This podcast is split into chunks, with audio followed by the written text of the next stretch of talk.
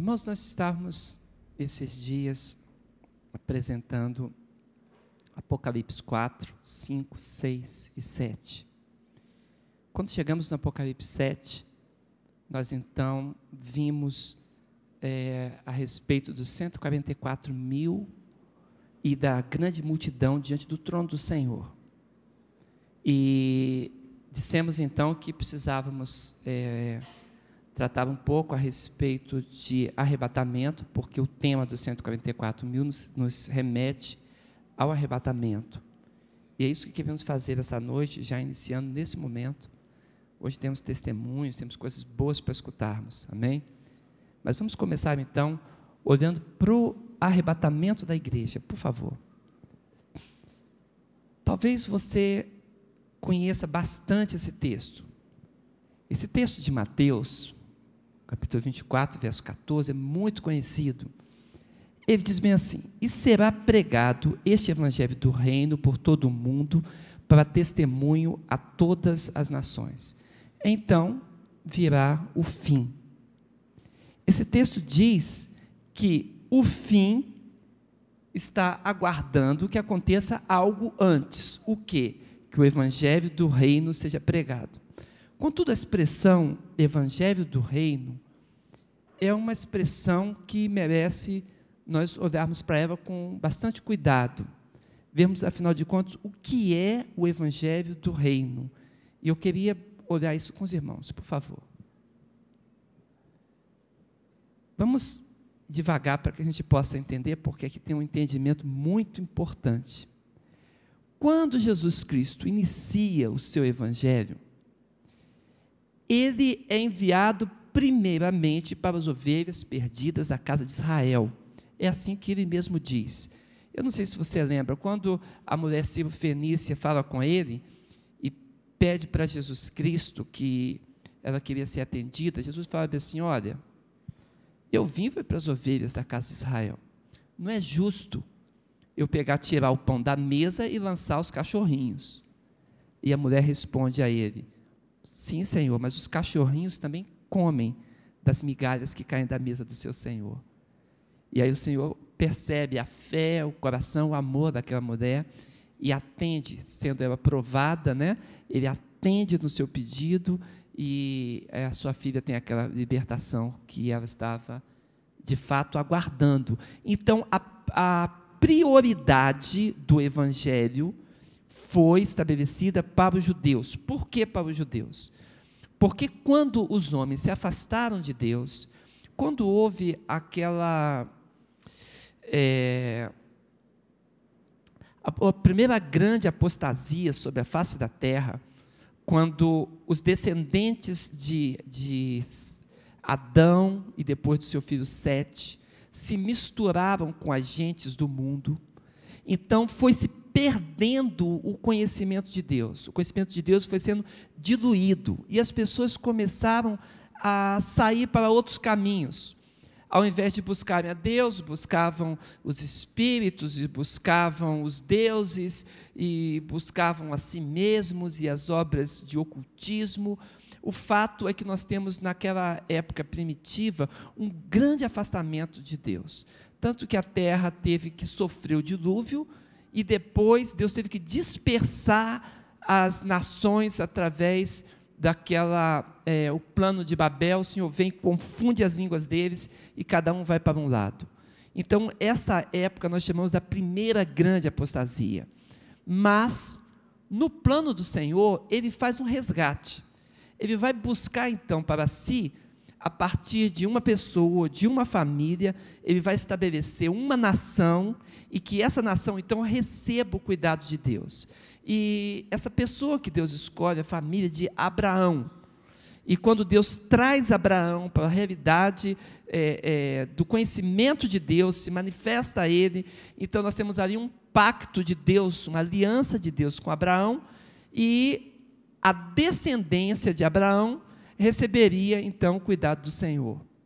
Bem, nós vimos que tudo isso aconteceu e o descendente de Abraão é o próprio Jesus Cristo, e ele espalha a graça de Deus sobre toda a terra.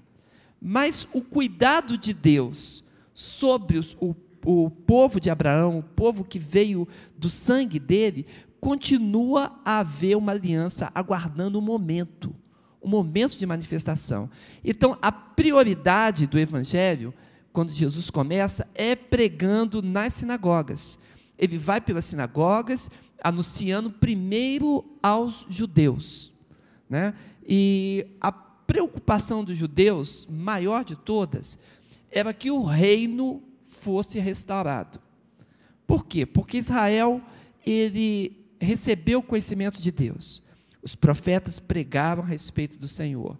Ele levantou os seus sacerdotes e o culto do Senhor foi manifestado. Os reis de Israel foram recebendo então a mão poderosa e os testemunhos do Senhor. E com o pecado do povo, eles se afastaram e agora Israel está aguardando que ele volte a ser nação santa. Então, um tipo de evangelho é pregado. É o chamado o evangelho do reino. O evangelho que prega que o reino de Deus se estabelecerá. A partir do quê? Os judeus pensavam a partir da nação de Israel, a partir do pacto de Deus com Israel. Então, a ansiedade do povo é essa. Tanto que em Atos 1, verso 6, a expectativa estava ali, né? Jesus Cristo ressurreto e aquelas, aqueles que estão ali perto de Jesus, diz o apóstolo Paulo, mais de 500 pessoas viram essa ressurreição de Jesus. Então eles perguntam: Senhor, é nesse tempo que restauras o reino a Israel? Essa é a ansiedade deles. O reino, o evangelho do reino, o reino de Deus, a manifestação de um rei, de um Messias que vem estabelecer temporalmente neste mundo o cuidado do Senhor. E Deus fala para eles, Jesus Cristo diz: Olha, não vos compete saber o tempo, porque isso está reservado por quem? Pelo Pai. Não vos compete saber. Mas observa o seguinte: este evangelho do reino ele será sempre algo ligado estritamente a Israel. É uma pregação voltada ao remanescente fiel. Outro dia eu escutei uma pessoa dizendo assim: ah, a volta de Jesus está muito longe. Eu falei, por que você pensa que a volta está longe? Ah, existe mais de, de 20 mil povos na terra que ainda não ouviram falar do nome de Jesus. Está muito longe. Só quando o, o evangelho do reino for pregado a todas as nações é que acontecerá isso. Falei, mas esse pensamento é um pensamento que pode estar errado. Porque o evangelho do reino foi estabelecido para Israel. E ele já foi pregado até uma vez ao mundo todo. O apóstolo Paulo diz que eles reviraram o mundo com a pregação apostólica. Mas haverá um momento final em que isso vai acontecer. É o momento em que aqueles 144 mil, nós vimos na quarta-feira passada, vão sair na grande campanha de evangelização final. Mas observe, irmãos, quando nós estamos falando disso, nós vamos entender, então, que existem duas coisas: existe a graça e existe o reino. A graça é ligada aos gentios e o reino ligado a Israel. Observa, por favor. Lá em Apocalipse 7, de 9 a 17, nós vimos que o resultado, o resultado desses 144 mil selados, é uma multidão de convertidos de todo povo, é, nação, língua, de todo o canto da terra comparecendo diante do Senhor. Ali sim, o evangelho do reino, o evangelho ligado a Israel, anunciado sobre toda a terra. Como é que a gente pode ver isso aqui acompanhando os textos? Por favor, um pouquinho mais. Vamos lá, eu botei o texto aqui, ok? E vamos ver se a gente consegue. E será pregado este evangelho do reino por todo o mundo para testemunha a todas as nações. Então virá o quê? O fim. Então observa, depois que o evangelho é pregado, vem o fim, acabou tudo. Consumação total. Mas a igreja, ela não está esperando o fim. Hoje, nós não estamos aguardando o fim. O que, é que nós estamos aguardando? É o arrebatamento. Então, esta menção que vem, que terminou isso aqui, virá o fim, Se a pessoa está iludida, achando que só depois disso havia o arrebatamento da igreja, não. O arrebatamento da igreja vem bem antes disso. É porque o texto que nós estamos falando, ele, ele não se refere ao arrebatamento, mas à restauração do plano de Deus. É isso que é o contexto aqui. Vamos olhar um pouquinho mais, por favor. Vamos lá, observa comigo, irmãos. João capítulo 1, o verso 11. Veio para o que era seu, é, o que está em parênteses eu estou apenas explicando, tá? o texto bíblico está em vermelho. Veio para o que era seu, primeiramente aos judeus, mas os seus não receberam. Né? Rejeição de Israel. Israel rejeita. Interessante que ele aguardou o tempo todo que o reino viesse, aguardou o tempo todo que a manifestação da graça viesse, que o Messias chegasse, mas quando o Messias se manifestou, não recebeu. A grande oportunidade de Israel estava ali diante deles e eles rejeitaram.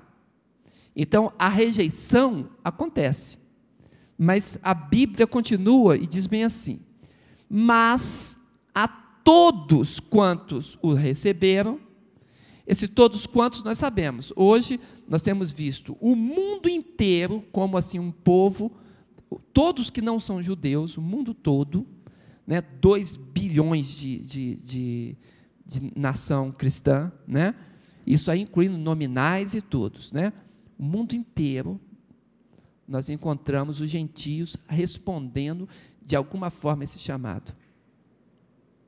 Judeus também? Também, bem menos. Então, os gentios como povo e os judeus como indivíduos, porque a graça está manifestada às nações, é, a nação não judaica, aos gentios, aos povos da terra, aos que creem no seu nome. Quem crê no nome de Jesus? Não é a igreja? Não é você? Então, uns rejeitaram, mas os que creem no nome de Jesus, deu-lhes o poder de se tornar o quê? filhos de Deus. Aí vem a pergunta, é inevitável. Você, por acaso, já tomou uma decisão com Cristo? Porque tomar uma decisão com Cristo não é simplesmente ser uma pessoa religiosa, ter alguma religião, não. Precisa receber um poder em si de transformação. Isso é maior do que seguir dogmas. O que Deus quer é que o teu coração se apresente diante dele, que você não rejeite, que eu não rejeite, mas que todos nós, com firmeza diante do Senhor, sejamos daqueles que o recebem com o coração aberto. Amém? Quem é de Jesus faz assim, por favor. Amém, irmãos? Aleluia, somos do Senhor. Então, os que creem no nome dele, nós domingo estávamos falando sobre isso. Crer no nome de Jesus é saber que Jesus Cristo é Deus. O Deus Salvador. O nome Jesus significa Deus é salvação. Então, se você recebe esse nome, se você crê nesse nome, você automaticamente está crendo na salvação que Deus oferece. Que você não consegue se salvar sozinho, que você precisa de Deus, que as tuas obras não são suficientes, a graça e a misericórdia precisam cobrir a tua vida. Então Jesus diz que ele vem para as ovelhas perdidas de Israel. Mas nós, nós encontramos também o apóstolo Paulo cumprindo o mesmo ministério. Paulo diz que a salvação é primeiro do judeu e depois do grego. Está lá em Romanos 1, 16. Então o que, que o Paulo faz? Toda cidade que Paulo ia pregar o evangelho, antes dele chegar para os, os povos não judeus, o que, que ele fazia? Ia para a sinagoga. Em, em qualquer cidade que ele ia, ele se apresentava primeiro na sinagoga. E lá ele ensinava, lá ele pregava, lá ele discutia, lá ele levava o conhecimento do Evangelho. Ele estava obedecendo a esse desígnio de Deus, primeiro do judeu e depois do grego. Quando ele fala grego, ele quer dizer o povo helenizado, não só a Grécia, mas todo o mundo ocidental que foi helenizado. Né? Então ele diz: primeiro o judeu e depois o restante do mundo. e assim ele cumpriu. Mas nós vimos aqui no, no João 1,11 e também no verso 12 que os judeus fizeram o quê? Rejeitaram. Os judeus rejeitaram a vinda do Messias a eles. E por que eles rejeitaram? Então, o que vai acontecer? Por favor, segue. Aí nós vamos encontrar o apóstolo Paulo tomando uma posição junto com Barnabé, que vai mudar a história completa, ele vai discernir o que aconteceu. Ele discerne o que aconteceu com Cristo e percebe o que está acontecendo com eles lá. Então, o que que Paulo diz? Olha só o texto.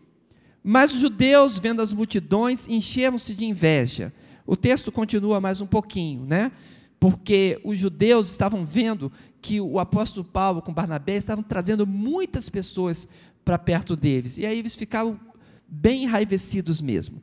Então, Paulo e Barnabé, estava em Atos 13, tá, irmãos?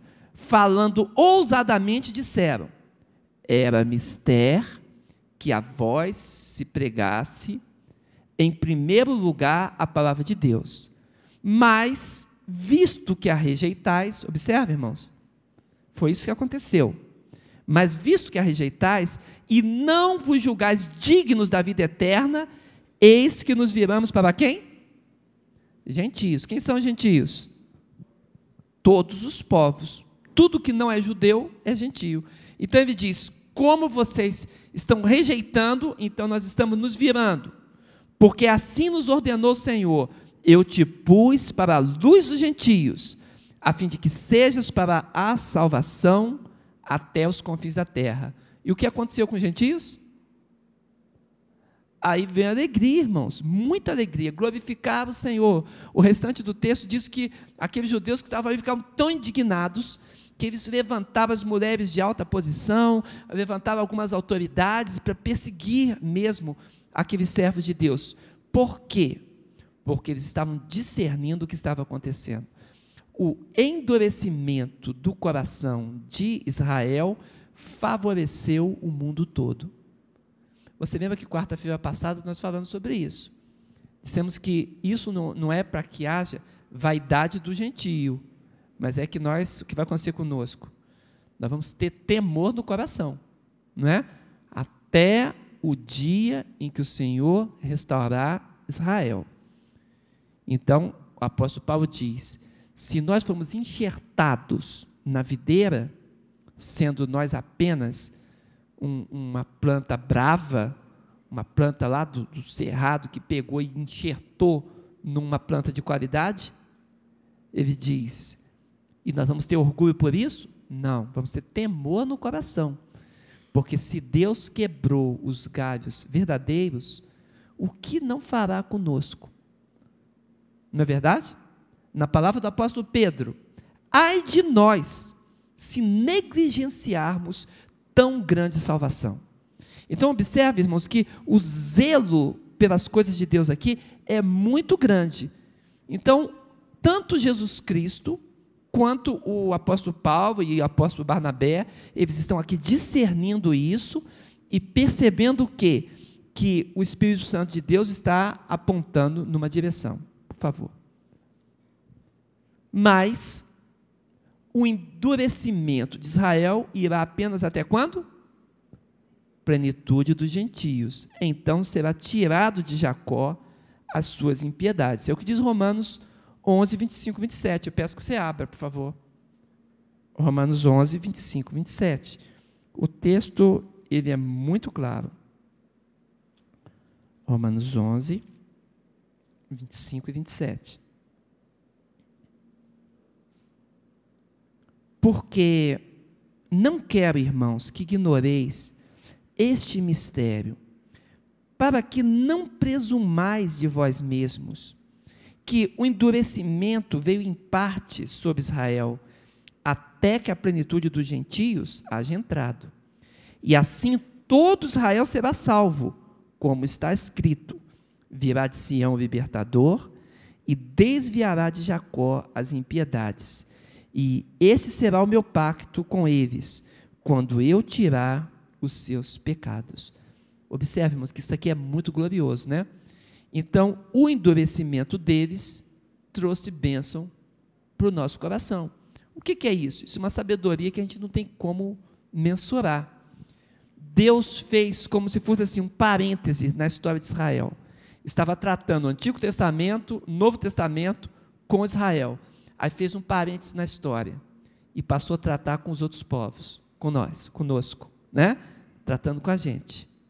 Depois, ele vai voltar para esse parênteses, né? E ele vai resolver a questão de Israel. Então, Israel, no final, terá os seus pecados tratados quando? Nós vimos no estudo passado, quando aconteceu o último avivamento final. Então, você presta atenção no que está acontecendo aqui. Deus está, então, preparando um momento. Esse momento é a plenitude dos gentios.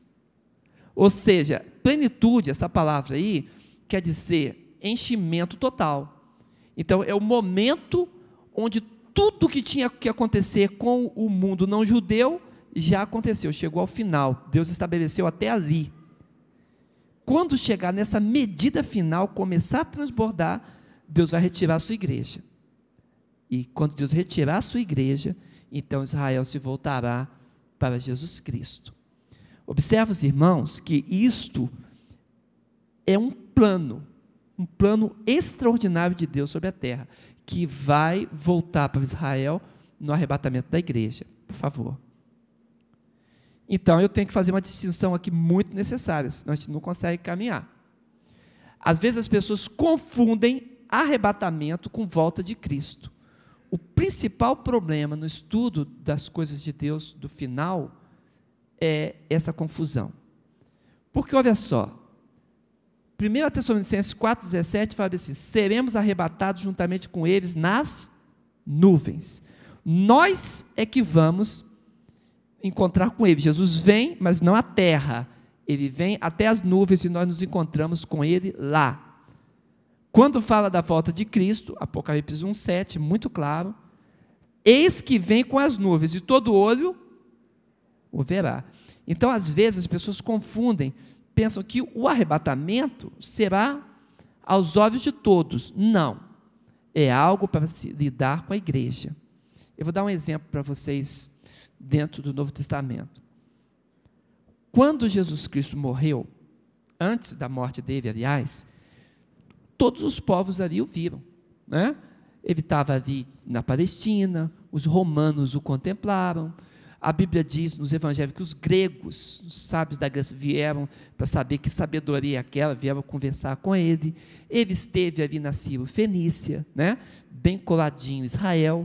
E nós sabemos pela história que alguns historiadores também do Império Romano estiveram ali lidando com a realidade histórica de Jesus. Então, a vinda dele à terra foi contemplada por outras pessoas pessoas fiéis, crentes, e pessoas infiéis, não crentes. Mas, quando Jesus é arrebatado, é ressuscitado, nós não encontramos mais relato de pessoas incrédulas vendo Jesus. Quando Jesus é ressuscitado, ele vai aparecer para os seus discípulos. É verdade que tinha uns discípulos bem dificilzinhos, né? Como às vezes nós somos também, né? E o que que Jesus fez? Os discípulos no caminho de Emaús. Jesus caminha com eles. Eles não estão entendendo que Jesus ressuscitou, nem estão crendo. E Jesus começa a explicar, chama eles até de nécios. Diz que o coração deles é tardio para crer. Eu chamo de coração a válvula, né? Tem que ficar aquecendo ainda para aparecer a imagem, né? Só quem é do meu tempo tem aquelas televisões que a gente tinha que bater do lado às vezes para funcionar é que sabe do que, que eu estou falando, né? Mas não conhecia ainda essa rapidez dos transistores, né? Então o coração estava ainda aquecendo, é tardio para crer. Mas o que acontece, irmãos, é que Jesus então explica para eles, e quando Jesus dá graças, os olhos deles abrem e eles entendem. E quando eles entendem, eles sabem que Jesus estava vivo, estava ali com eles. E no meio daquela bênção, Jesus então some diante deles. Jesus apareceu para Maria Madalena. Jesus apareceu para os seus discípulos, né? Não foi correndo lá para ver ele ressuscitado? Não teve com eles dentro do cenáculo? Jesus não, não assou o peixinho lá para conversar com os seus discípulos também? O apóstolo Pedro não teve que ser tratado no seu coração e responder três vezes ao Senhor que o amava sobre todas as coisas e que reconhecia que Jesus sabia tudo e Jesus sabia que ele o amava? Ou seja, nós só temos aparições de Jesus para os servos dele. E aí, Jesus sobe ao céu. Como eu disse, o apóstolo Paulo fala, mais de 500 irmãos viram, né? E ele sobe para o céu. E aí aparece um anjo, dois anjos, e falam com ele: Vamos, Galileus, o que, que vocês estão olhando? Esse mesmo Jesus que vocês estão vindo, e ele também vai voltar. Dessa mesma forma. E aí, nós ficamos assim impressionados com isso. Por quê? Essa, essa volta que ele está falando é da volta aqui na terra ou é do arrebatamento? Qual é o jeito que Jesus vai voltar? Quando ele compareceu na ressurreição, só foi para os fiéis, para os crentes. Quando ele estava na manifestação ao mundo, todos o viram. Então o que a gente vê? Que quando Jesus vier no arrebatamento, somente os fiéis, só quem crê em Jesus Cristo é que é levado para ele. Esses vão ver. Mas depois, no momento que vier à terra, impor um reinado, e é o assunto da próxima, próxima entrada nossa, o nosso próximo assunto, quando ele vier, então todos vão ver, todo olho o verá. Como é isso? Simples a resposta, eu não sei. Mas eu sei que Deus fala que todos o verão. Outro dia eu escutei um, uma pessoa dizendo assim: olha, os meios de televisão, uma coisa acontece no lugar, as reportagens já mostram para todos os lugares e tal. Vai ser assim: quando Jesus vier, as reportagens vão mostrar ele em todas as TVs. Falei, é, pode ser, mas eu acho que Jesus tem mais poder para fazer isso sem depender de vir em Bratel. Né? O, o, não sei, eu sei que a Bíblia diz que haverá um sinal tão forte de Jesus no céu que todos vão ver, assim como o relâmpago é, sai do Oriente, né? Sai do, do Oriente, se mostra no Ocidente, assim é de ser a vinda do Filho do Homem. Então, este, este momento será para todos, de Oriente ao Ocidente. É assim que o Senhor acontecerá. Mas quando nós falamos de arrebatamento, o encontro é dos servos do Senhor com Ele no céu. Amém? Vai anotando aí. Quando chegar na quarta-feira que vem, nós vamos dar um passinho a mais a respeito do arrebatamento, ok? Vamos é, é, entrar um pouquinho mais nele e vamos começar a falar também do que acontecerá aqui quando a igreja estiver lá. Ok? E quando nós falarmos isso, eu quero que os irmãos sempre pensem e lembrem o seguinte: uma escatologia individual, minha, e uma cósmica, do Senhor tratando com o mundo todo. Amém? Vamos orar então? Senhor Deus, louvado seja o teu nome. Pai, hoje é o segundo estudo, Senhor, entrando nesse tema, Pai. Depois daquele momento de perguntas. E estamos falando de algo muitíssimo sério, Pai. Estamos falando do evento que Jesus Cristo colocou a credibilidade dele em jogo quando disse sobre ele. Ele afirmou que viria buscar os seus. Ele disse, Senhor, que no céu há muitas moradas, e se não fosse assim, ele não teria dito. E a palavra de Jesus é a palavra de Deus. É a palavra do Senhor que sabe todas as coisas e que é capaz de fazer todas as coisas. Ele disse que nos prepararia lugar, iria nos preparar lugar. E nós estamos, Senhor amado, recebendo essa palavra no coração. Ele disse que quando viesse, nós estaríamos para sempre com Ele. Ó Pai amado, prepara o nosso coração, Senhor. Ó Senhor, é um dia muito lindo esse, Senhor. O dia que o Senhor vier. Mas nós queremos, Senhor amado, não sermos pegos desprevenidos. Não queremos, Senhor amado, perder a nossa bênção. Queremos, Senhor amado, glorificar a Ti, termos, Senhor, o que apresentar os frutos dignos do arrependimento, trazermos, Senhor amado, até o, até o Teu trono de graça. Portanto, nos recebe agora, Senhor. Nos aperfeiçoa para Ti. Perdoa os nossos pecados. Abençoa o nosso coração, Senhor, na busca do Deus do céu. É o que nós clamamos pelo nome de Cristo Jesus. Amém e amém. Amém, igreja? Louvado seja o Senhor.